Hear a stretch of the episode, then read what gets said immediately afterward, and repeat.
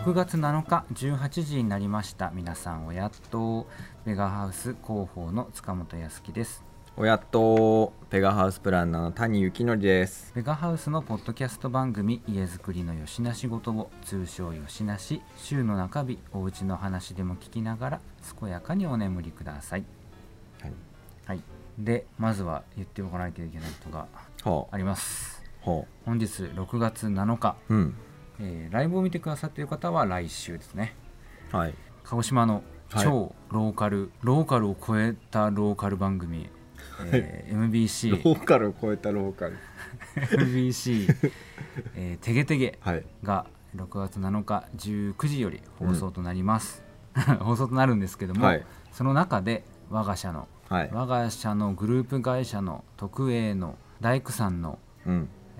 蔡ヨンシェンさんがはい出演されますのでこのままこのポッドキャストを聞きながら MBC みなえ南日本放送ですか？MBC だからそうだよね。はをあ。ちゃんそれは定かでをテレビをつけ、はい。MBC にチャンネルを合わせテケテをご覧になってください。午後7時。午後7時。午後7時ですね。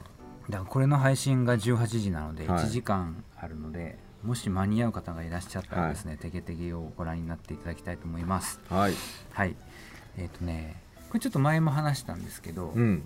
テゲテゲの、はい。まあ、人気企画でうん「かっこかわいい現場をご助」っていううん。企画がありまして、まあ、その中で何でしょうふ、まあ、普通だったら男性が中心となるような肉体労働とか、うん。まあ、そういう、まあ、現場系仕事、はいはい。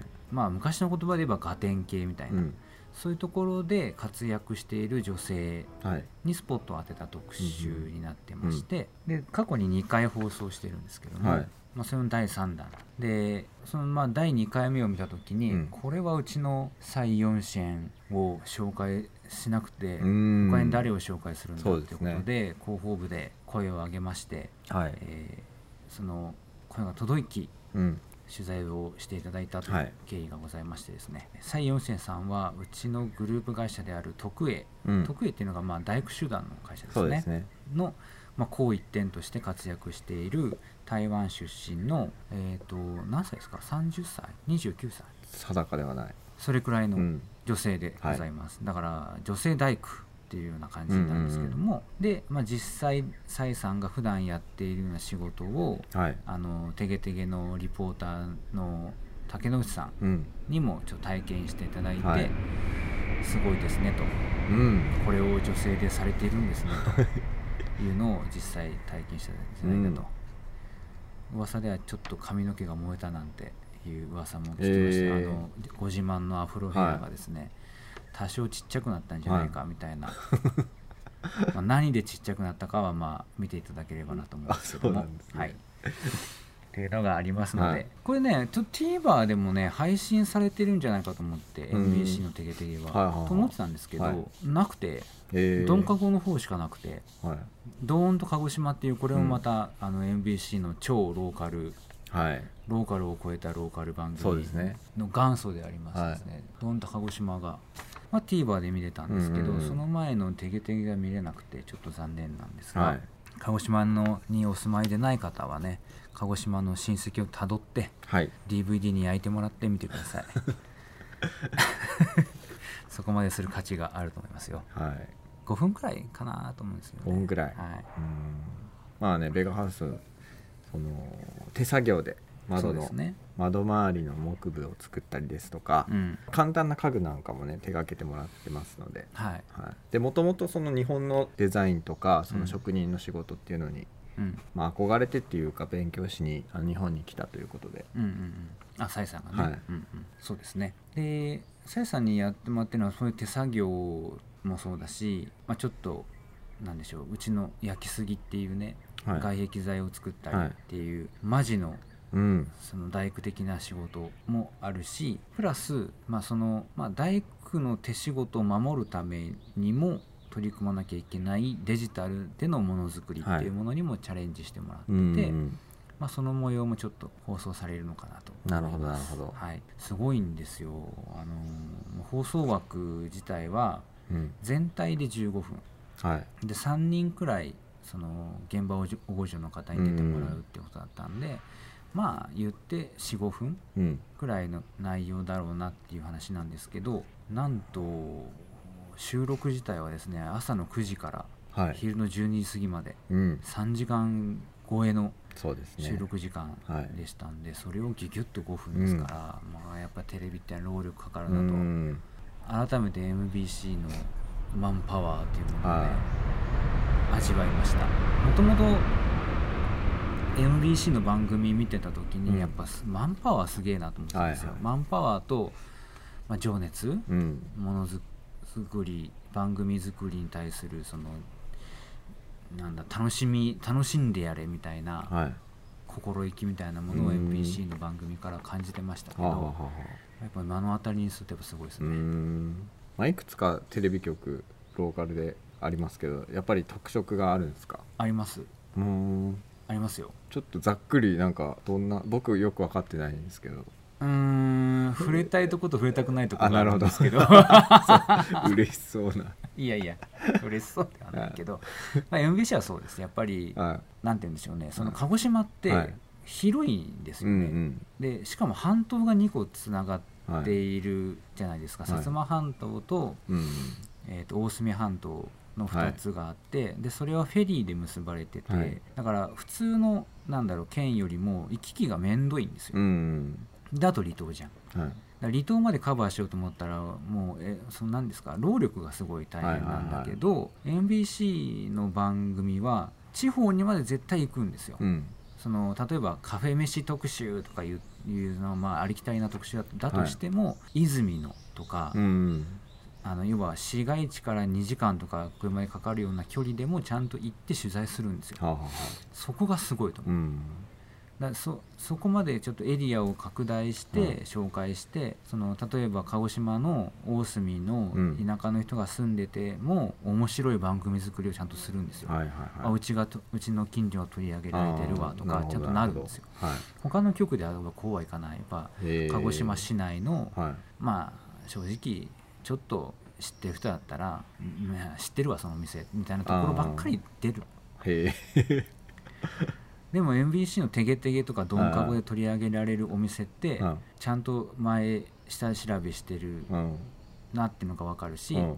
あのあその店そんなとこにあるんだみたいなところもちゃんと拾い上げるんで、ほこれはやっぱすごいですね。うなるほはい。どあと KYT さんとか KTS あ KTS さんかな特に、うん。はやっぱ絵作りに力が入ってて切り口とか、はいはいはい。それはそれで面白いあありますよそうですね。んうん。そのいわゆるローカルのうん。カメラの撮り方ではないんですよね、うん。ちゃんとそこは全国レベルの撮り方をしてくれるなってまあ、そういう特色がね、はいはいはいあるんですけど。なるほど、はい。ダイジェスト版で非常に分かりやすかったはい。です残り2曲に関しては話しません はい。はい。この番組は鹿児島の工務店ベガハウスの一級建築士谷と建築素人の塚本が家づくりにまつわるたわいもないことよしな仕事を約15分間話そうという睡眠導入系家づくりラジオです。毎週水曜日18時配信皆さんからのお便りも随時募集中です。はい。というところでお谷さんすごいよ。ん？まだ10分しか経ってないから15分で終われるかもしれないまだチャンスは残ってます、ね、チャンスは残ってるね。15チャンス分番可能組と性はいう可能性を残しながら、はい。はい今日はですね、えー皆さんからお便りを募集しておりました、トークテーマ「暮らしの中で宇宙を感じる瞬はい。間」というテーマに,、に送っていただいたメールを紹介するうん。宇宙スペシャルにしようかなと思っております、でですねどうしようかな。どの辺から行こうかなっていうのがあるんですけど、まあ一番最初に送ってくださった方から行こうかな。でこれ質問も合わせてきているのでそれもはい。紹介しつつって感じだと思ううんんですけど、うんうん鹿児島県来ましたよ、地元ですよ。地元で聞いてる人本当にレアなんで まあ、メールくれる人は特にね。そうですね。ん。お客さんとかでは時々はい。ね、い、らっしゃいますけど。ポン吉さんです。谷さん塚本さんこんにちは。いつも楽しく拝聴しています。こんにちは。ふとベガハウスさんのホームページやインスタを見ているとソトン壁という外壁材があることを初めて知りました。これまで地方ではあまり見かけたことがなかったのでご質問させていただきます。ソトン壁1ソトン壁の良さ2メンテナンスはどうですか？3塗り壁？だから苔が生えますか？苔はどうやって落としますか、えーメンテナンス面ではどちらの方をお勧めされていますか？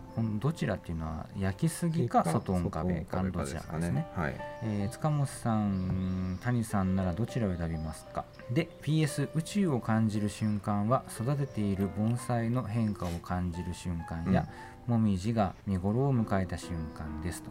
和ですね、和の宇宙、素晴らしいはい、盆栽育ててらっしゃるってなかなか渋いっす渋いね趣味をお持ちですね。最近ねベガも盆栽こうワークショップとかではい。手がけてはいはい。塚本さんも育ててらっしゃいますね。育ててもらってますね谷さんに。そうだよ。みんなの盆栽水あげてるの僕ですからね。谷さんに巻いてもらおうと思ってうん水を、まいあれ盆栽ってやっぱ基本的に毎日水をあげなきゃいけはいなはいいですよね。ですよね、で去年の末と今年のし、5月頭くらいにうワークショップを2回うん。開催してまして、うん。えっと一応フリーのあの誰でも来ていいワークショップなので今度機会があったら皆さんにも来ていただきたいんですけど、まあ、そこでまず黒松のすあの形を整える。うんで次5月にやったのはそれをちゃんとした化粧鉢に植え替えるっていうのを2回やって、でもう割と盆栽らしくなってきたんですけど、それの世話はね毎日谷さんがしていて、なぜかね。うん、これ谷さん水あげといてってちょっとまあダメ元で言ってみたらうん。意外と続いてるんですよね、はいはい掃除場所だから楽しいっすよ。盆栽。はい。盆栽。盆栽多分まあ割と好きなジャンルなんじゃないですかね僕そうかもね、はうん、でしかもちゃんとその一日のさもううん。掃除って毎日朝するっていうからもうそのルーティンに組み込まれてるからそうですね。もう特にストいレスもなくオートモードではい。素晴らしい。育っていきます、うん。雑草は抜いてないですけどね。ああいいんじゃないですか、はい。なんか結局そこもうん。審美眼というかさここに雑草生えてる方がちょっと自然の風景っぽいなみたいなのあるじゃないですか、まあありますね。特にあの会長のうん。でかい鉢はさ、うんあそこにちょっとひょろっとなんか新芽が出てる方がこう自然のまあ自然感はあるよね。ね。それこそ宇宙をああ。そこに感じなくもないみたいな、ん、ね。盆栽はだからなんか景色をこう作るんですよね。そうそうそうそう。ちっちゃい鉢の中にうん。雄大な美を。美を。自然美をね。こう投影するっていうか,、はい。その感じを知らなかったらやっぱちょっと偏見がうん。あった分野なんですけど、ああなんかこう針金かけてさ、うん。あのあの植物を思い通りの形にするためにやっぱ針金でね、はいはいはい。枝をこうギュッて曲げたりするんですけど、はい。それにちょっとて最初は抵抗あったんですけど、うん。あれはその大自然のミニチュアを作ってるんだよっていうのを聞いてから、あなるほどなと。はあはあはただ観葉植物として育てていくっていうのよりももっとなんかこう、人間の作為が入るクリエイティビクリエイティブななんかこうものなんだなっていうのを知った時にちょっと、ああなそれはそれでありかもなって思あったんですよね。なるほど、うん。なんかパッとあまあいっか。え？いや。止めた？いやなんか思い出したことがあって。はい。昔の中国の人、うんまあ、どの国かはちょっと分かんないですけど、はい。時代も。うん。なんかこう人体にはい。ギューッと布で押さえつけることで体の形をねこうなんか整えてたっていうのを聞いたことがあって。はいはいでそれはなんかこう美的な観点からやってたみたいなんですけど、うん。なんかそんなのを思い出しました今。ふと、ああなるほど、はい。なんか中国に限らずあれですか？転足みたいなやつ？あまあそれに近いでしょう、ね、足の形をギュッてしちゃうみたいな、はいはいはい。なんかかなんか世界各地になんとなくそういうのありますよね、うん。なんか首長族とかさ、はいはいはいはい。チェーンあのリング鉄のリングでこう首をどんどん長くしていくとか、あれもある種の美意識でしょ。そうですね。だしあのもっと簡単なところで言ったら西洋のさ、うん。昔のドレスとかもさ、はいはいはいあれコルセットでさ、はいはいぎゅうぎゅうに胴を締めてさ、細くするじゃないですか、だからああいうのもまあある種の人体改造そうですね。ねそういう美学があるんでしょうね、うん。昔からねいろんなところに。日本は？日本はあんま聞いたことない。どうですかね。なんか着物でなんかありそうな気がしあますああるかもね、けどうんあそれこそ逆だ逆があるもんね。今あの昔の日本人に比べたらみんな細いからさ、うんあえてこうああ巻いてタオルを巻いたりしてはいはいはいはい。寸胴の体型にして着物が似合うようにしたりとかってなんか着物の美学もあるんでしょうねなるほどね。はい。ということで外ん壁はいのおそうで話なんしたですけど。外壁のお話でしたね。ここっちにもちょっと入れておきたいんですが、外ン壁はですね、あうん。の高千穂しらすさんというところが出している、はい、まあ、外装材。うんうんであのまあそのメーカー名にもあるようにしらすを使ったうんうんうん。外壁です、はいあのまあ、鹿児島県外の方に説明すると白洲っていうのは桜島っていう、はい。まあ、活火山がありまして、そのそこが噴火した時に出る火山灰が地層となって蓄積したものを白洲と言いますね、はいだから白洲大地っていうのを多分小学校とかの地位で習ったと思うんですけど、はいはい。それのことですね、そうです、はい、それを原材料としていると。そう。でまあ塗り壁材なんですけど私たちがよくやるのは、えっと、書き落とし仕上げっうん。ていうのをしていてまずね網みたいのをこう外壁の耐力壁の上に貼ります、あうん。糖質防水シートの上にね、うんうん。ラス網っていうのを貼って、うん。でそこにまず下塗りをしますと、うんでそれはもうグレー色の。うん。でそこにさらにシートみたいの貼って、さらに。はい、割れ防止みたいな感じですね。で、えー、と塗り終わったらモルタルみたいな風合いじゃ風合いなんですけど、うん。でそこで乾いた後にさらに仕上げのうん。塗り剤を塗ると。うん。でそれを塗ってさらに半乾きの段階でブラシでこうガリガリはいはい。削ると、あのザラッとした風合いになるという、うん。まあ、すごい手間がかかる、そうですね。はい、材料ではあります、はい。あれかえなんだっけ？鍵？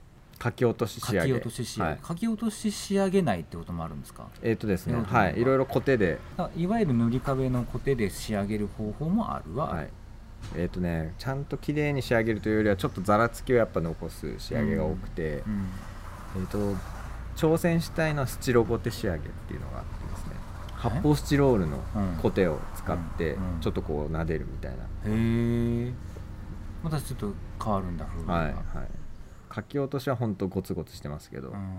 スチロゴテ仕上げはちょっと平滑な感じなんですけどコテムラが残るみたいな。えー、ななんかもう外壁あれ全部そうするのかみたいな。結構気の遠くなる作業ですよね。あのそう剣山みたいな。はいはいそうですそうです。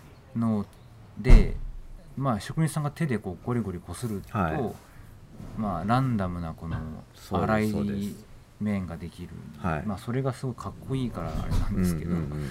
手間はすごいなっていうね。手間がかかりますよね。で材料もねやっぱ下塗りとかあったり網とかあったりするんで、材料費もやっぱりかかってくると。なるほどね。っていうやつなんですけどもだからまあその分めちゃめちゃ活かしてる。風合いはやっぱりねうん。やっぱ人気のあるうん。外壁塗り、はい塗り壁の仕上げになりますね。でえー、とメンテナンスなんですけどはい。苔もはあその日当たりによっては変えますよねこれは。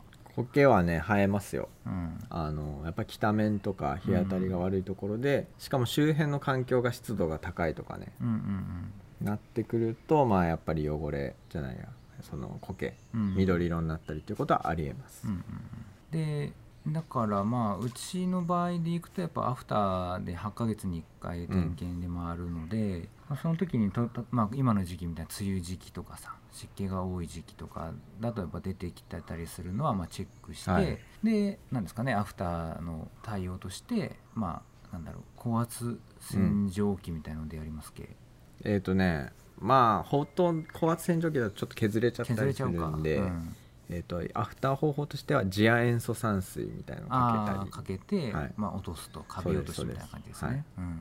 とかしたりはします、そうだね、はい、あとはねたわしでこすったりっていうのもちょっとしたり。あする。もうシンプルに。はい。うんうんまあそういう意味ではメンテナンスかかる時もあるかなっていう感じですね、まあ日当たりいい場所だったら問題ないかな。そう。あとはね軒をしっかり出しとくといいです。そもそもね。はい、うん濡らさないという、ああそうですね、はい。うんうんうん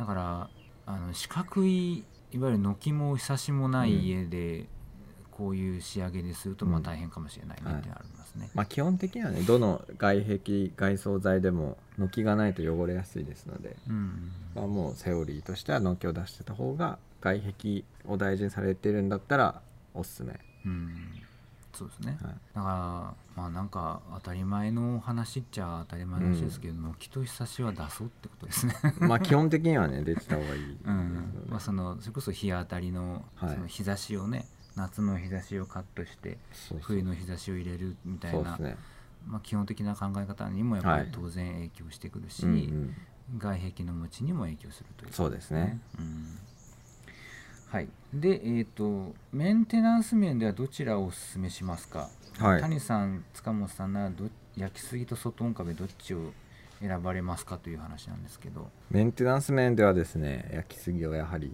メンテおすすナンスめしますね面でだけ取ったらまあ、は焼きすぎにかなうものはないって感じですね、ただ風合いでいくと塗り壁は結構やっぱりうん、うん。いい風合いですので、うん。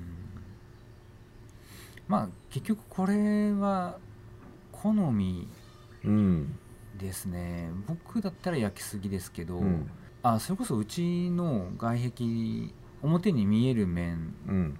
は漆喰なんですよ。漆喰塗り壁の外壁なんですよね、はいだから塗り壁の良さも当然分かってで、まあ、一概にはまだうちが塗り壁だから焼きすぎの外壁うんちょっとやってみたいなって思うのかもしれないし、はいはいはい。うんそうかもね。うん、なんかそのいわゆるそのガルバのガルバ仕上げとか、うん。サイディング仕上げにないはい。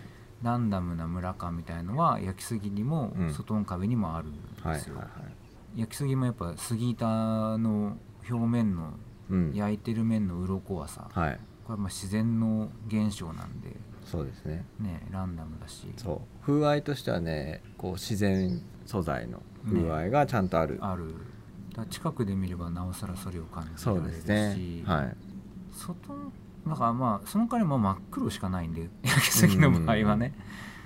墨色しかないので。だかあらまあ外の壁だったらもうちょっとなんだナチュラルな色合いとかあがそうですね。できるから、はい。まあそこもやっぱ好みかなそうですねという気がしますね。はい。ありがとうございます。本吉さんでした、はい。ありがとうございます。続きまして準レギュラーの鈴木さんからはい。久々にメールをいただきましたのでこちらいきますね。谷様塚本様こんにちは。吉永の鈴木です。こんにちは。過去回を聞き直したら面白かったです。聞き直しもいいですね。ということすでごい。鈴木さんも2週目に入ってます、ね、入ってるすすごいですね。内容をすっかり忘れてて新しい気持ちで聞いてますと。はあ素晴らしい、で宇宙を感じるような時は以前住んでいた家のことですが毎年暖かくなると家の前のアジサイにカエルがいることです。2匹いるこいるんです。冬眠しているのかた暖かくなるといつものところに帰ってきます。かわいいです。だからそのアジサイはカエルのために大事にしていました、うん。いいですね。いいです辺がなんかねこう、はい宇宙ですね。宇宙ですよ。通じるのかなこの宇宙通じてますみんな。はい あと寝室の窓から見える木に花が咲きます。よく鳥が来て良い景色でした。その窓のところに作り付け風がすごい聞こえないかもしれないね。うん。だんだまります。はい。気持ちいいですけど。うん。風が強くなってきて、はい。あら。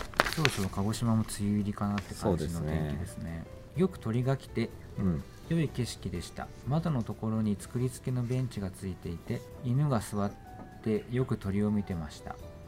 私にとって宇宙を感じるのは主に花です。時期になるとしっかり花を咲かせて散ります。タイマーがあるように素敵です。本のインタビューおめでとうございます。いつか谷さんが有名になったらプレミアものですかしら。暑くなりました。お体にお気をつけてお過ごしください。鈴木ということでいただきました本ってねあの鹿児島家づくりの本のああそれか、はい。鈴木さんにもお送りしますね。プレミアになるでしょうね、プレミアになりますね。なりますね、はい。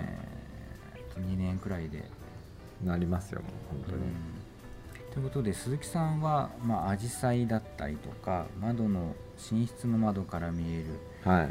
木の花だったりとかっていうところですね。まあねこういう宇宙を感じるところっていうのはですねこのいろんな事象すごい素晴らしい視点ではい、カエルのためにさこう大事にしてるとかうん。アジサイをね。うん。あとはこう花が咲くで鳥が来ていると。うん。まあ花と鳥の関連性みたいなところを見たりとうんか、うん。えっ、とね非常にそういう視点は面白いですよね。そうですね。はい、で鳥を見ている犬っていう図とか、ああなるほど。はい。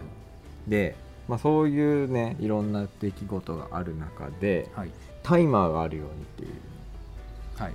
これはね非常になんかいいなとうん。思っていてある種オートマチックにうん。機械的にうん。生物なんですけどね。うん。ある原理の中でこう動いているみたいなうんそれはまさにこう宇宙の動きうんまあそうですね。なのではないかと、ああ。はそうですね。なんか作物とかもさ、うん。表年と裏年がありますとかい、さ、はいはいはい。その取れる時と取れない時がありますとか、なんか今日今年はなんか不作だなみたいな時には必ずそれなりの理由があって、はい。あこれが原因で今年は不作だったのかとか、うん。今年はこれがあったからすごく取れるなとかっていうのは先人の知恵と口伝の積み重ねによって今でもこう伝わってたりとか科学的に証明されたりするわけじゃないですか。それをでも司ってるメカニズムって超自然なわけですまあ、宇宙はい全体の断りみたいなものの一部に右往左往している人間がいるみたいな話でしょう。それはなんかあれですよね。このなんていうの？視点が異常に広くていいですよね、そう。クラクラする。クラクラする。めまいがしますか？めまいがするような話ですよねこれって。あのお事象としてはさ、うん。こういう鈴木さんの見てるみたいなマクロのはいミクロか、うん。ミクロの視点でいくと鳥鳥が来てる花が咲き鳥が来てそれを犬が見てて、うん。その犬を鈴木さんが見ているみたいな、すごくこう小さな額縁の中の風景だけれども、その後ろにえげつない世界が広がっているみたいな、い、いよね。でその時さふとこう宇宙という視点になった時に、うん。その鈴木さん見てる鈴木さんもねうん見られてるんですよ。まあていうのかな。それも実はその仕組みの中にね鈴木さんも含まれてていつの間にかに。深淵を覗く時 深淵もまたお前を見ているそうですってことですね。でもねその状態実はなっててそれ常にあのある暮らしの中に。でうん。例えば自分がそういうのを感じた時にあ自分もそのメカニズムの一つに組み込まれてるんだっていうのを感じれる瞬間につながっていくんじゃないかなと思ってて、なるほど。はい。まあ、その自然のさタイマー的な部分とか自分が見るわけじゃないですか、うん。であの花は一定の時期に咲くなみたいなのを感じているその自分でさえもそのタイマー的な部分っていうのが実はあるんですよね。あるんですよね。だからうん。これさ、鈴木さんを、うん。まあ、なんだろう鈴木さんが花を見るように、うん。鈴木さんを見ている何かがいたとしてうんあーやっぱなんか春先になるとあの厚めの布団外に出して干すなはいはいはい、みたいなさそういう人がいるかもしれないってことですはいはい。そうそう。なんかそれってまあ宇宙原理だしね。そう。で自分の意思と関係ないところというか例えばその髪が伸びたりとかさうんうんうん爪が伸びたりっていうのも、うん。まさにその宇宙のサイクルの中のね人間という肉体を持った僕たちのうん。あの原理がこう発動している場所なんですよ実は。そうですね。これ何のポッドキャストだったかなってちょっと今思っちゃった。いやいや。でで例えばね、まあ、これはあのいろいろ庭とか見てもらった感想をいただいてるんですけど、うん。そういうチャンスがあのすごくたくさんある家づくりしたいなと思ってるんですようん。じ設計者としては。うんうんでそうすることでなんかこう自分が人間に生まれてきたりとか地球に生まれてきた意味意味とか、まあ、意味はなくてもいいんですけど、うん。うんこう楽しさ。うんうんっていうのをしっかり享受できるなんかこう暮らしっていうのを提供していきたい。提案していきたい。っうんうん。て思ってるのでこういういろいろ話聞くと、まあ、それにイマジネーションがついてくるわけですね。この犬がベンチに座ってっていう話とかあればさうん。あやっぱ住宅の中にもそういう座って庭を眺める場所大事だなみたいな。はいはい。でそれがまあどこにあるとこの家族にはいいのかなみたいなヒントになってくんでこういう議論をねたくさんしたいなと思ってるわけなんですね。そうですよね、はい。この難しいというかうん。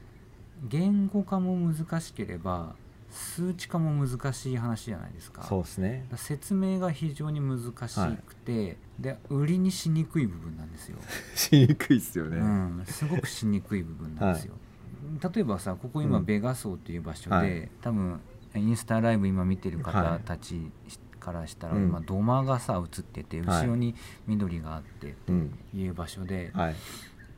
放送っていうかまあ収録してうんうるん。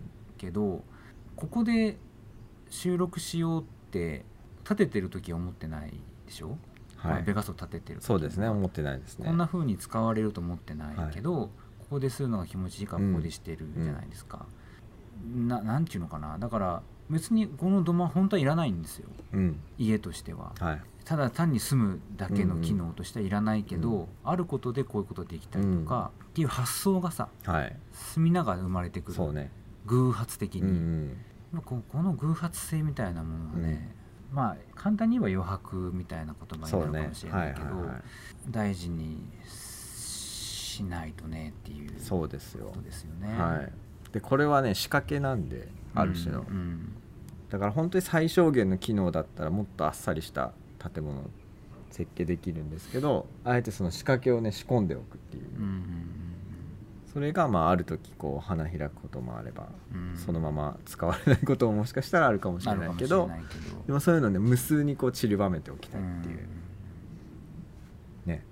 毎年鳥が来るなんて誰も想像しないけど鳥が来るようにしとったんですもんね。そそしたら来たんですよ。そう、そういうののね創造性、まあ、それこそやっぱりうん。クリエイティブな部分なのかもしれませんね。はい、うん、そこまでは設計っていうかなんていうの組み立てじゃないですか、うん、勉強すればできるっていうかさ、はいはい。誰でも、うん。でもそこから先のものっていうのはさらに深掘りしていかないと生まれない発想だったりすうると、んそうですね。うん。そここそではい。谷は勝負したいということそうでしょうかね。そここそが勝負どころでしょう。ん、というわけで鈴木さんでございましうた。はい本送りますけどステッカーも追加で欲しかったらステッカーも追加で欲しいですって 鈴木さんは言ってください。また送るんで、はい。送ってあげたらいいんじゃないですか。ね、よあの娘さんにも送ってくださってうんほしいですよ、ええステッそうなのすごい、あ娘さんも聞いてくださってるんですねってはい。聞いたら、はい。い、や娘聞いてないですって。じゃあなんで送ったのっていう。面白いですよ。はい。はい。で続きまして、うん、えー、っとですねどうしようかな。たくさんお便りが、ね、いただいてるんですよね。はいありがたいことです。えっと今何分？37分か。まだ結構いけますね。いけます。巻いていきましょうか。うん。巻いてちょっとね YK さんからも来ております、はい。山口県の YK さんですね。塚本さん谷さんお疲れ様です、えー、と前回ご紹介した YK さんなんですけれども、お金という堅苦しいお話を聞いてくださりありがとうございました。参考になりました。建築って本当に情緒とロマンにあふれているものだと思うんですがふわふわした気持ちで進めていくと急に来る数字という現実、うんうん。家は買い物人に建てていただくものお金を払うのは当然のこと。建てるなら後々子に迷惑のかからない良い家を建てたいででも日々の生活に負担をかけたくない。妻と何度もやり合って少しずつですが前に進めています。家づくりをしていて気づかされたのですが男性と女性の物事の捉え方って本当に違うんだなと感じました。お二人はそう感じることはありますか？僕と妻だけなのかもしれませんが深く話していくとお互いの普通が普通じゃないんです。ほんとびっくりです。おそらく家づくりで2人で話し合うという選択肢を取らなかったらずっとわからないままだったのではないかと思います。こういうことで夫婦を辞めたり見て見ぬふりをと言ってはいけないかもですがお互い距離を置かれている方もいらっしゃるのではないでしょうか。うちはなんとか大丈夫でした。わらわら妻は僕は宇宙人だと申しています。僕も妻は宇宙人だと感じました近くとても身近に宇宙がありました。わら ということでところで大変厚かましいのですが家づくりの本とステッカーをいただけると幸いです。ということでお送りしもちろんお送りします。よ奥様の分もはい。入れさせていただきます、面白いですね、はい、男女という宇宙ですね、はい、そうですね。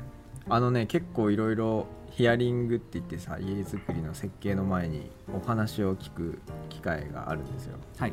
計画してる家族すべてはい。でその中で、まあ、この男女の違いっていうのはあると思ってます、はい。し、うん。まあ、究極ねその人それぞれというかうんうん。男女以上に女性は女性でもこの人はこうこの人はこうっていうのがありますので、うん。まあ、究極はその人個人の違いっていうことになっていくとは思まあうんですけど、そうですね。その実際の性別とは別のうん。男性性と女性性っていうのがあるかもしれない、うんまあ、こうなんだろう。その性別、まあ、男性でも女性的な考え方もする人いるし、はいはいはい。女性でも男性的な考え方するのでまあ、そこをい一概に性別で分けられないですけど、うん。まあ、その考え方の方向性みたいなのはあるかもしれませんね、そう。うん、脳の仕組みじゃないけど。そうですね。うん。で究極ねもうやっぱその人個人のうん。体験に基づいてるんで全て。うんうんだから個々を見ないとうん。うんあのーいけないんです、うん。そうですね。結局ね、はいそうだからねくくってるとしくじるというか、はいはいはいはい。は い僕らは。そうですね。そ全くう大その通りだ一括りにするとね、はい。なんかミスるから、はいはい逆にその本そのもの自体をうん。あるがまま受け入れるという、うんうん。はい、ことをしていかないといけないと。でその中でこのすごいいい気づきというかうん。うんねなんだっけ。やり合うことでねうん。こうなんとか話が進んできていると。はいはいはい。で話し合わなかったら分からないままだったことがうん。分かってきたよと。はいはい。それはもうお互いの違いというものに気づいたと、そうですね、はい、だからねそもそも同じ人なんていないんですよ。そうですよね。そう。うん。でも結構ね勘違いしがちというか自分と相手は同じだろうっていう、うん。まあ、思いたい部分うん。だし、うん。あのなんかそういうの根底にあると思うんですけど、でもそうではないはいと全く全ての人は違うんですとはい。いうことなんですよね。そうですね。はい、今40、うん。39なんですけどはい。私、で谷さんのうん。いわゆる部下にあたる部下っていうかまあ後輩にあたるうん。子たちは20代26とか4とか5じゃないですか、はいはいはい。一回り以上違ううんんですよね、そういう人たちを見てますとですね、どうしてもやっぱその自分が基準で判断してるなっていうことが多いですよね、はいはい。なんかえ普通こうかなと思ってみたいなものの普通が自分なんですよ、うんうんだからなんか統計取れてないというか、はいはい。客観的な世界が見れてないみたいなのをよく感じることがあります、はいいや違わないかな。違わないから。優しく言うと。あもうそのその瞬間で言ってあげてくださいそれは。言ってますよ。あい。やビシビシ。違わないかななんて言わないし、うん。本当は。だから もっとまあ厳しいし、そうね。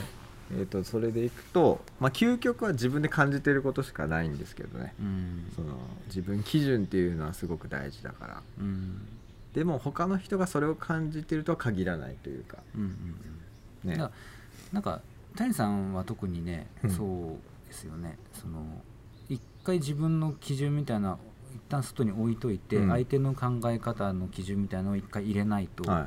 立てらんないですもんね、そうなんですよ、うん。はい。まあ、そういうスタンスで今やってるといううんうん。ことです、あれはありましたよ僕。あのあの雑誌作ってる時にうん取材をするでしょ、はい。で取材先ってまあ飲食店とか、まあ、美容室とか、はい。ろいろなんですけどその業種によってうん。入り方違えてましたよ、はいはいはいはい。カフェとうん。居酒屋とうん。美容室うん。だだとしてね。うん。あとクラブとか、はい。だとしてあの最初の入り方、うん。全然違うんですよ。うん。例えば？例えばねあの居酒屋の取材に行くはい。とするでしょ？で居酒屋さんって大体みんな5時とか、うんまあやる気のないところによっては6時とかから仕込み始めるから、うん。その時間に来いって言われるんですうんうよ、ん。で行った時のまずガラガラガラって第一声第一声が大事で「こんにちは!」ってめっちゃでかい声で言うの、はいはいはい。そうすると「お何?」ってこうあ 来てくれるんだけど、はいはい。そこテンション下げて言っちゃうと「なんやこいつ」みたいな、はいはいなんか文化系の暗いやつ来たなみたいな。やっぱ大会系なんであそこノリがね。なるほあそこが明るくいかなきゃいけない、はいはいはで逆にカフェとかだと、まあ、大体女性の方が迎えてくれたりするのはいはいはいでそこはもう抑えて「こんにちは」ってどなるほど。はいはいそうするとぎ印象がいい、うん。あなんかいい感じのテンションの人が来てくれたなってなるんですよ。だから本当ね人によってこう対応変える大事なんですよね。ああそれは確かにあるかもねまあでも塚本康樹という範疇の中でのことってことですよね。もちろんもちろん。違う人ではなくて。違う人。でどちらの面もある。はいはいはい。なるほど、うん。まだあないかな。居酒屋の方は多少無理していますけど。う。うん 逆に。うん。最初だけね。最初だけ。入りは。入りはってことねうん。うんうんなるほど。それで円滑に進む場合もあるあるという感じですね。そうだからねその何？思ってることがそれぞれ違う家族を前にして僕はその要望なんかを聞き出そうと思った時にその聞き方もやっぱ大事ですよねいろいろ。うん。それこそ奥さんと旦那さんの意見違う時どうするの？両方ひとまず聞いて、うん。でその時は受け止めるっていうことが多いです。うん。で秘めておいて、まあ、どっちを生かすかは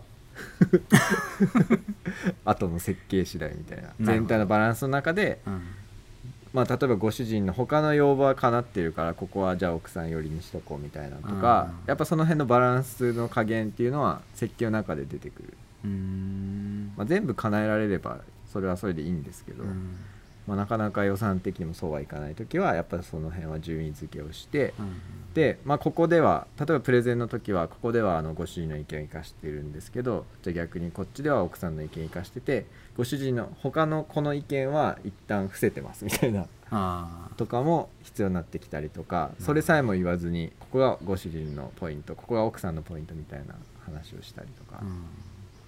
まあ、書斎がありますよねご主人にはと。だから造作キッチンは奥さんの要望を叶えておきましょうねみたいな。とかもあります、ねうん。はい。そうね。でねまああとはその感じ方が違うとかもやっぱあるからうん。日常の暮らしの中で例えばさっきみたいにこう風景を見るのが好きな奥さんに対して、うんなんかご主人は全く全然違ううん。うんテレビを見るとか、うんうんその辺の感覚の違いみたいのもなんかこううまく一個の部屋の中にその両方作っといてあげればなんかこう同じ時間を過ごせるかなとか、はい、なんかそういうのとかも考えながらねうん設計していったりします。あそうですね。さっきの余白じゃないけど、うん、YK さんはさはい、あの家づくりの段階でその違いにうん、気づけたうん、みたいなのもありますけど、はい、共同生活をしているうちに気づくことっていうのもまあまああるんですよね。だその時にこう対応できるようにまあまあそこは夫婦の問題なのかな。家の問題ではなくて。うん。まあ多分ねその夫婦間のこととして、えーとまあ、家づくりがきっかけでいろいろこう学びがあると。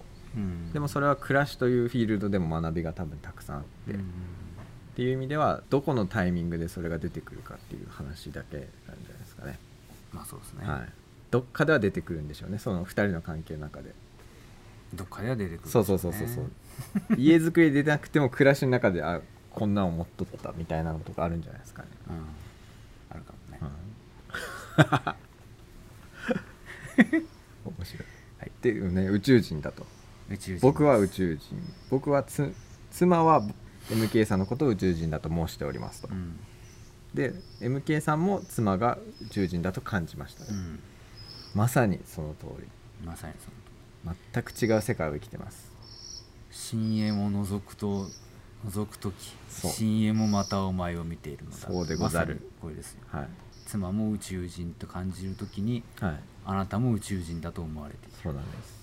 これがね環世界ってやつなんだと思いますよ。るはい。じゃあ次行きましょはい。え そこは掘り下げない。う だってもう50あそうん分なだよこういうテーマがねやっぱ面白い宇宙とかねそしてですね、はい。あのこれは直接いただきましたけどははもここにも一度出てよ出ただき、うんうんうん。あの吉梨にも出ていただきました、はい。あの料理教室茶の間をされてらっしゃる中塩谷遥さんからですね、メールをいただきメールっていうかちょっとやり取りする中で、はい。谷さんに伝えてほしいということがうん。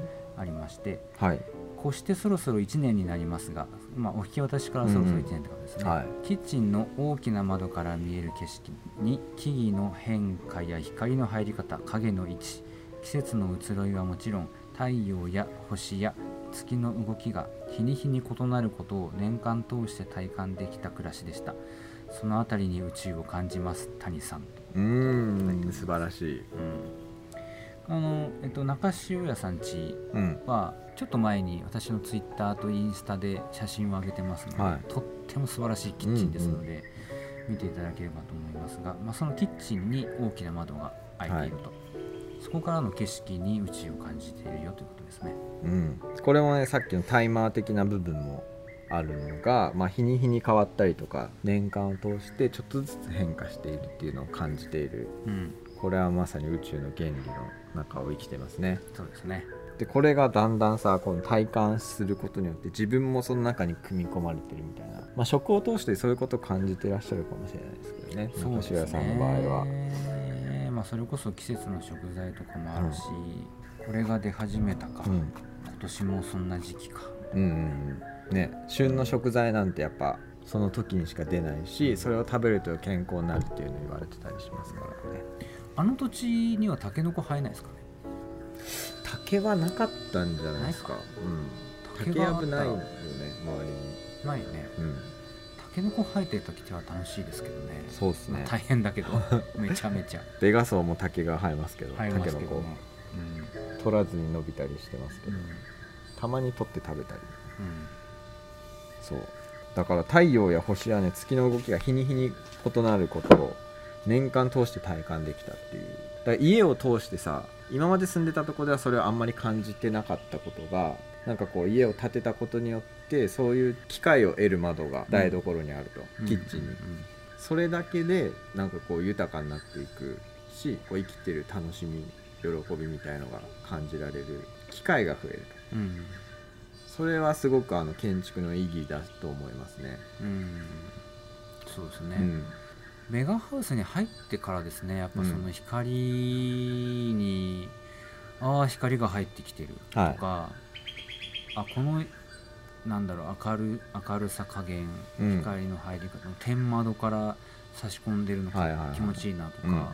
そういうの感じるようになったのは、もう貸し屋の時には当然思ってなかうんったし、うん。まあそのベガの時間を経てるから自分のうちにもそれを取り入れたいと思って工夫はしたりするので、はいはいはいはい。その時は思ったりするしうんうんっていう、設計ってそういうことだよね。そういうことよ。そういうことなんよ。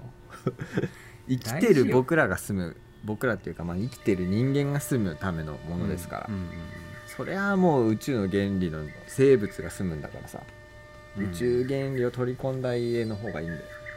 まあ、そうですね、ロボが住むわけじゃなし。そう。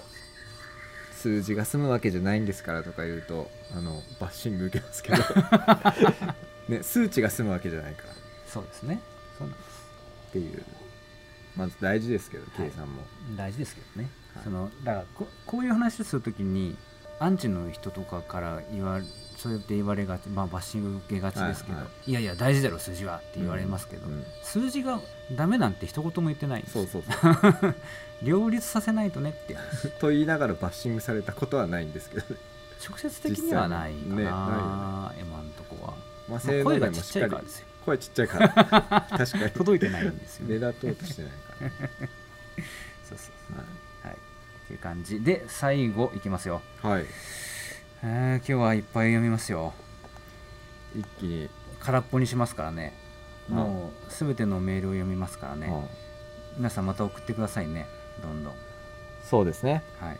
手を空にすれば全てを受け取ることができますから。そうですね。はい。皆さんからのこれで今週お便りが一通もなかったらまたフリートークになっちゃいますからねフリートークも僕はお待ちしております。フリートークの回も眠いよ。眠いですよ。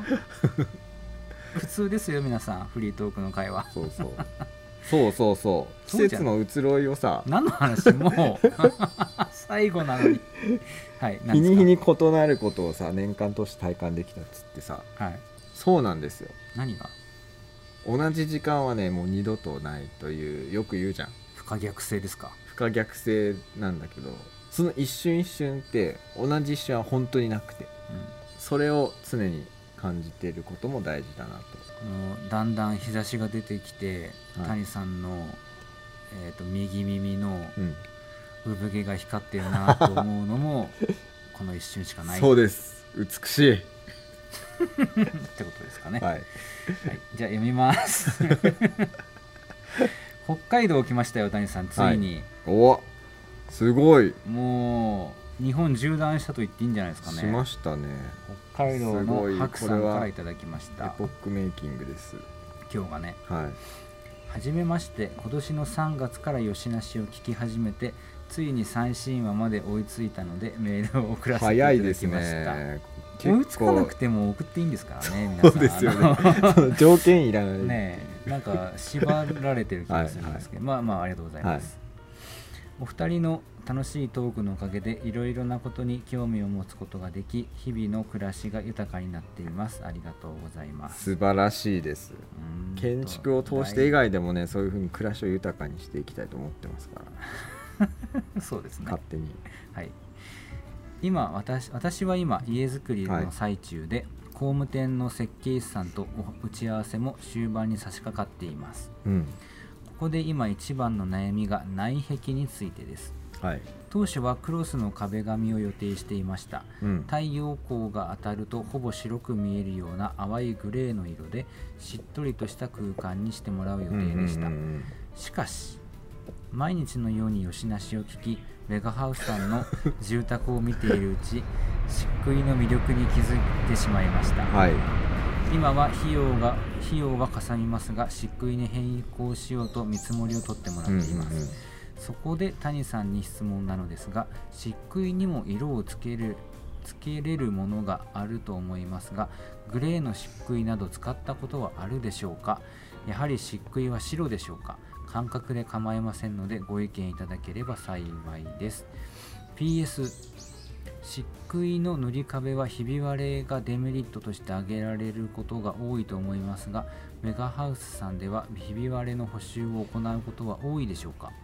またこのデメリットを補う魅力が漆喰にはあると思っていますが谷さんと塚本さんもそう思いますか？よろしくお願いいたしますと。はい。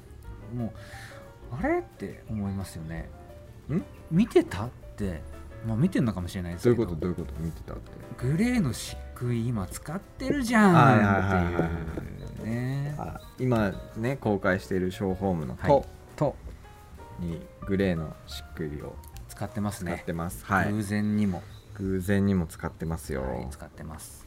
だからまあできるというでこときるというなんですことです。色付きの漆喰、まあ、グレー漆喰もはい。いいぞということを、うん。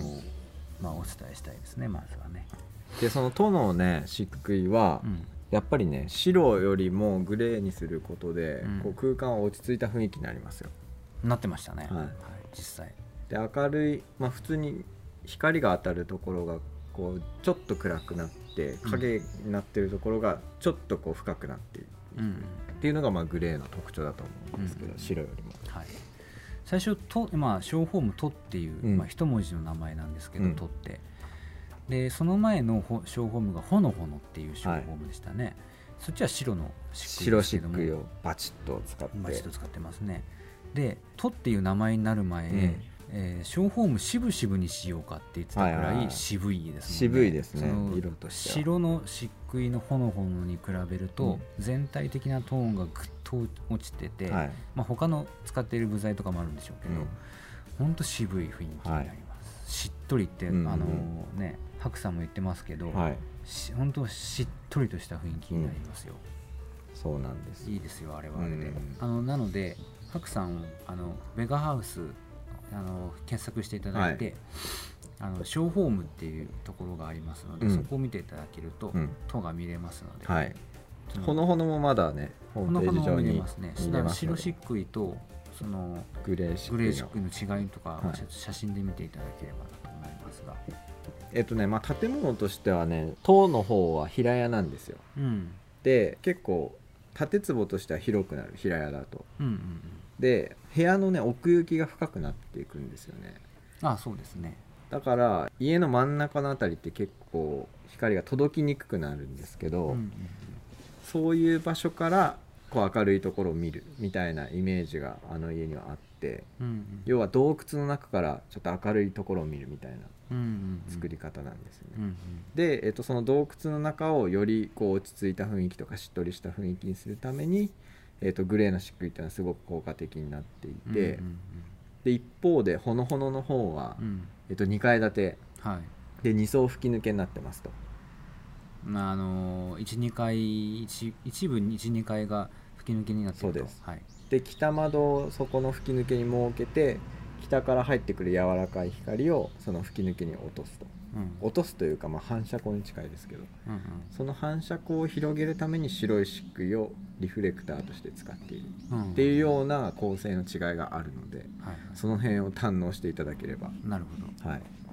よくあのなんでしょうテレビの裏側をお見せしますみたいな時に、カメラさんの隣くらいになんかこう銀のねうん。丸いなんでしょうはいはいはい。板みたいなものを持って反射板みたいな。ものを持ってこの演者を映してる、はい。演者に照らし返している風景を見ると思うんですけどあれうんレフ板っていうんですけど、はいはいはい。ああいうものの効果を白い漆喰で狙ってるという感じですね。そうですね。入ってくる北窓からの淡い光がその白い漆喰の壁に反射して家全体をそうです。ほのほのほのと明るくしているはいよというのがほのぼのですね。そう。うんでどちらの漆喰にも当てはまるんですけど漆喰ってやっぱね、こう仕上がりの面としてはすごい綺麗というか、うん。人の手でこう塗ってるんでなんかこう何とも言えないムラがうん。出るんですよ、うん。でそこに光が当たるとその光に表情があるというか、まあ、壁に表情があるんですけど、うん。その光が綺麗に見える。うん。っていう効果はあるなと思ってて、うん。まあ、壁紙とかクロスだとこう一定の均質な仕上がりにはなるんですね、やっぱり。でも漆喰のいいとこはそれと違ってこう人の手が残っている。うん。人の手跡が残るという意味で、えー村がこう奥行き豊かに表情豊かにしてくれる。っていうのはあるかなと思ってますね、うんだからそれがまあひび割れっていうのはやっぱあるんです漆喰は。うん。どうしても木造住宅でやるんだったら結構割れたりします。そうですね。コーナー部分とか、うん。まあ、木造自体がやっぱ季節によって、まあ、木が呼吸する関係で動いたり動くんで、うん。まあ、それによって壁に、まあ、表面に塗ってるわけですから、はいはい。その伸縮に合わせてちょっとひびが入ったりすることはあるでしそょうね。う。どうしてもある、うん。でまあ構造にその問題があるとかではないんですけど、うん。その表面上の仕上げとしてはひびが入る可能性はまあまああります。うん。でもそれを超えるメリットはさっき言ってた光の綺麗さとか、うん。ね、が表情が違うので、うん。それを大事にするんだったら漆喰はあのズバリおすすめなんですうんと、まあ、機能面で言えばね調湿性とかあの、うん。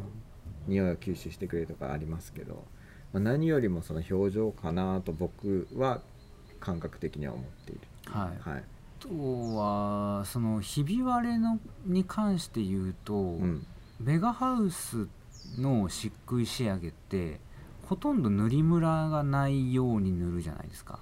うん、なんていうんですか？あの意図的なムラはつけないじゃないですか。コテ跡？コテ跡。あ意図的にはつけないですつけないよね、はい。できるだけ綺麗に仕上げてもらう。そうね。はいはい。まあその中でもそのやっぱり人の手によるその微細な変化みたいなものを楽しむっていう、まあ、その意図的なムラは楽しまないっていう感じなんですけど、うん。まあ、一般的に言われる漆喰の壁ってもっとムラがバリバリあってコテ跡が残っているものがあると思う残したりとかね、うん。でうちはその感じなんですよ、割とその職人のコテのムラが割と残った状態で塗ってある、一般的な漆喰の壁の仕上げ方になっているんで、うちはですね天井以外の壁は全部漆喰仕上げ。うんだけどそのムラがあるコテ跡が残ってることによって、ひびが多分入ってると思うんですけどほぼ分かんないですね。ああなるほどなるほど、うん。それもあるかもね。そう。もう綺麗に塗って仕上げる、まあ、ベガハウス的な塗り方だと、はい。まあ、ひび割れた時にあ割れたなって分かるかもしれないけど、うんうんうちみたいなやつだったら分かんない、はいはいはいまあ、それをうちはうちで綺麗だなとは思っております、であとその実際ひびが入った時どうするかなんですけどそれはどうなるのかえーとまあ、補修することも埋めることはできるんですけど、うん。やっぱ色が違ったりとかしますね。うんちょっとこうああそこ塗ったねみたいなのながあるとは思います、うんうんあとはもうそれをそのひびの入り方をそのまま楽しむか、まあ、補修しする、うん。どうしても気になる時は補修するかはい。って補感じになるか。修方法としてあとは面で面全体を塗りあ。重ね塗りするとかはありますよ。うんそうだね、はい。そうすると分かりにくくなるそう。ね壁の入り墨から入り墨までとか、うんうん枠で見切られてるところまでを塗っておくとか、うんうんうん。そういう方法はあります、うんうんうん。はい、あとねひびよりもねよくかけるのがうん。コーナーなんですよね、はいはいはい。漆喰で仕上げた時のうんこうその家の角調はい。壁の角うん。をそのまま漆喰のままで仕上げてるとぶつかってかけます、はいはいはい。うちもかなりかけます、うんでその度にまあそれはねうちの場合はあの漆喰メンテナンスキットっていうのを最初にもらうんで、うんはい。自分でこう補修するんですけどあもしそれがあれだったらベガの家だったらさそこに板回すじゃない。木をね。木をね、はい、コーナー見切りというコーナー見切りという、はい。そのまあ、木を回してぶつかっても木が木に当たるだけだから大丈夫だよみたいな、はい。まあ、手触りも木だからうん。気持ちいいよみたいはいはいはない。仕上げ方するんで、まあ、その辺気をつけてもらおうかなってういうん。感じかな、そうですね。うん。あります？全然そのデメリットを補う魅力が漆喰には有り余っていると有り余ってます。思いますよ、はい。私はあそうそう。ちなみにそのグレーの漆喰は都で使ったのはですね田川産業さんっていう福岡のメーカーの漆喰で、うんなんかね色を作ってくれる色を色粉を送ってくれるっていう話だったのであのテクニカルの柿本ちょっと聞いたんですけど、うんうん。あの大体これぐらいのグレーにしたいみたいなカラーサンプルの品番を伝えて、うそれだったら、えー、と色粉をどれくらいの割合混ぜればその色に近くなりますみたいなことを教えてもらって、うん。それを左屋さんに伝えることであのグレーあをあなるほどこう出すっていう。色粉ね、色の粉ね。粉を。ーなるほど、はい、だからそれでいろいろこう調合の分量によってはもっと濃いグレーにもできるし淡いグレーにもでできると。はい。なるほど。だから漆喰もいろいろ遊べる部分がありますね、まだ。あとはここぞってとか墨漆喰とかね。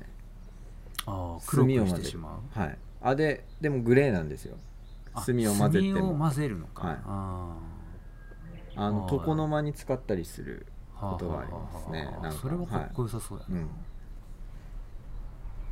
そんな楽しみもはありますので、い、いいですね。なんかね漆喰ってやっぱ奥奥行きを感じますよね。うん。こうパッと見は別に奥行きは見えないんですけどなんかこう厚みがありそうだなっていうのを感覚的に感じる気がする。なるほどね。クロスとか、まあ、特にビニールクロスとか私たちはほとんど使わないですけどペラッとして見える。うん。凹凸をテクスチャーでつけてはいるんですけど、うん。なんかこうやっぱ薄く感じるなっていう。ああそうね、うん。あの凹凸をつけてテクスチャーを加えてる分余計にペラッとして見えるっていうか。あ,、るかもしれませんね、それは、うん、なんかフェイクもうビニールクロスならビニールクロスでいいと思うんですけど、うん。なんかそこになんか加工を加えることで、うん。なんか自ら自分がフェイクだよって言ってるようなあ感じがしてしまいますよね、でもなんかあの模様を開発してみたいなって思う部分も。あ本面白い模様というかなんていうの？フェイクじゃない模様を作りたいというかかね。まあまあそれがうまくいくならいいですけどね。なんか私はなんか個人的にはもっと自信持てよって言いたいですね。そうそうそうそう。だからねプラスチックとかもうん。プラスチックとしてつくデザインしてあげるといいものになるじそうそうゃないですか。そうプラスチックだけど本物の陶器みたいでしょみたいなのはいいんですよプラスチックなんだから。そう。自信持てよ。松岡修造が降臨してしまいますね、その瞬間に。自信持てよもっとってそう。そういうそうそうそういうものづくりをしていきましょう、していきましょうか。何の話や。はい。ということで最後は白さんのメールをお読みしました、はい。ありがとうございました。ありがとうございました。はい長くなりました、うん。じゃあ今日はこの辺にしておきましょう。はい。番組の感想や質問取り上げてほしいテーマ家づくりのお悩みなどお便りを募集中です。概要欄にありますフォームからどしどしお寄せください。はい、紙のお便りは鹿児島県鹿児島市石谷町3624-9ベガハウスまで。番組についての投稿は「ハッシュタグよしなし」をつけてみんなで共有しましょう。すごい鳥の変わった鳥の鳴き声が、あの「ハッシュタグよしなし」をつけてくださる方が一人だけいらっしゃってですね、はい。はい、あのストーリーズに共有しましたおはい、すごい。皆さんもつけてくださいね、うん。投稿するとき、うん。ハッシュタグよしなし」はい はい。この番組は Spotify、Google Podcast、Apple Podcast の3カ所にて配信中です。使いやすいプラットフォームでお聞きください。また番組のフォローもぜひお願いします。はい、今週のお知らせ事はありますでしょうか？えーとですね、6月10日と11日、完成見学会、はい。吉野ですね。はい、吉野を行いたいと思っております。シンプルな2階建て。2階リビング、2階リビングのうちですね、リビングからの,、うん。あの景色の抜けがはい、窓それこそ窓の取り方が非常にシンプルだけど気持ちいい窓の取り方してるんではい。見てあげてください、あのテクニカルうん、山野がですね、うん、あいいお家できた。ってなんか 言ってた。言ってましおた素晴らしい。自信が今回自信がありますみたいな感じ、まあ、彼は自信ありますけどね。はいっ、て感じでしたはい。よはい。であとは6月17、18日ではい、ほのほの先ほどありましたショーホームほのほのとショーホームとのフリーオープンデーというのを設けております、はい、えーコロナ禍もねだいぶ落ち着きまして5類に移行したということで、はい。えー予約を取らずにはい、皆さんがフラッと立ち寄れるうんうん見学の日があってもいいんじゃないかということで、はい。17、18はこの2頭普通にフラッと来れるような状況にしておきますので、皆さんお散歩がてらはい、お邪魔してみてはいかがでしょうかというぜひぜひ。はい。あと今日6月7日19時からのはいてげてげお見逃しなく。うん、ぜひ見てください。はいそれではまた次回お会いしましょう。ペガハウス広報の塚本と、ペガハウスプランナーの谷でした。おやす。み。